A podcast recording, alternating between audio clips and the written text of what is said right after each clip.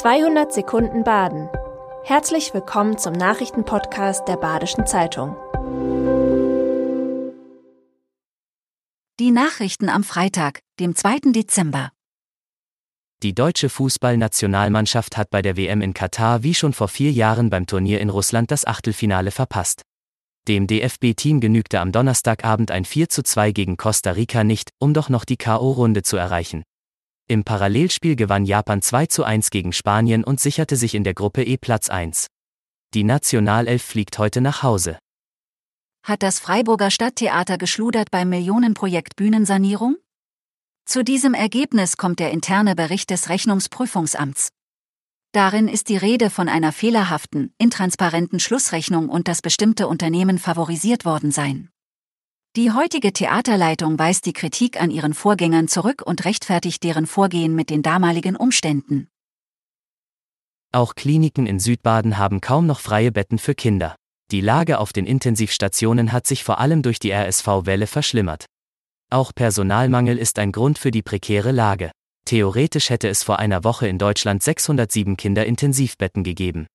Tatsächlich seien es rund 40 Prozent weniger gewesen. Auch die Kinderkliniken in der Ortenau, in Lörrach und Freiburg sind voll belegt.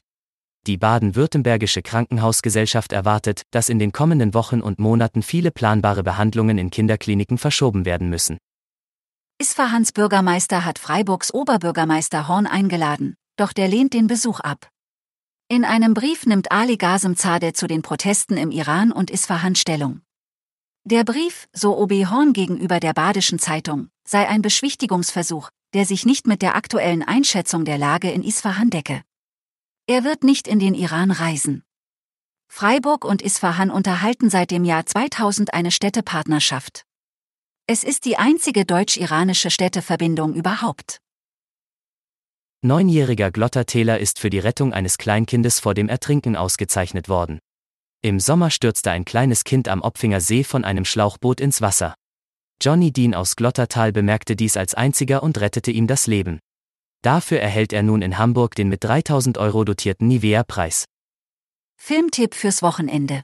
Das Drama Die Schwimmerinnen erzählt die wahre Geschichte der Syrerinnen Yusra und Sarah Madini, die nach Berlin flüchteten.